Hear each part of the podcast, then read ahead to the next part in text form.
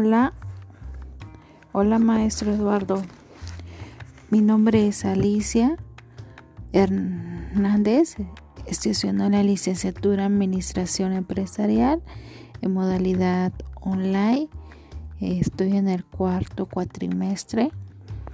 Este, de lo siguiente, con usted estoy tomando la materia técnicas de planeación y control y ahorita este, voy a hacer mi podcast.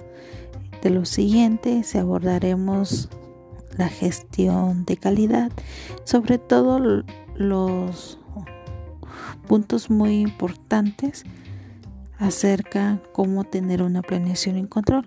Ahora, este principalmente la gestión de calidad representa para la competitividad y la diferenciación del producto o servicio que se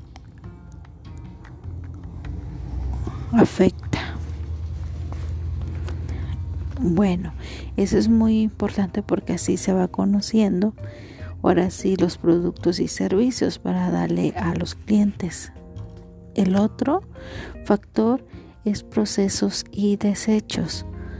De enfrentar al cliente y a la competencia, la prioridad siempre será la calidad de los productos y el mejoramiento de calidad de los servicios. Es muy importante eh, con mejorar, innovar en la empresa. El otro es el método FIFO. Es es la valoración de inventarios que valora las existencias vendidas al precio de las, de las unidades más antiguas. El siguiente, procesos para identificar problemas. La solución de problemas y toma de decisiones comienza reconociendo que hay una solución que quiere solucionarse. El siguiente es Use and Time. Permite reducir costos especialmente de inventario de materia prima, partes para el ensamblaje y de los productos finales. Es muy importante estos factores para llevar a cabo una muy buena, sobre todo gestión como dice, de calidad hacia los productos y al servicio que se le está dando al cliente. Llegar a esas expectativas y llegando siempre y cuando los objetivos. El otro, el más importante que se tiene que desatacar es la satisfacción del cliente. ¿Por qué?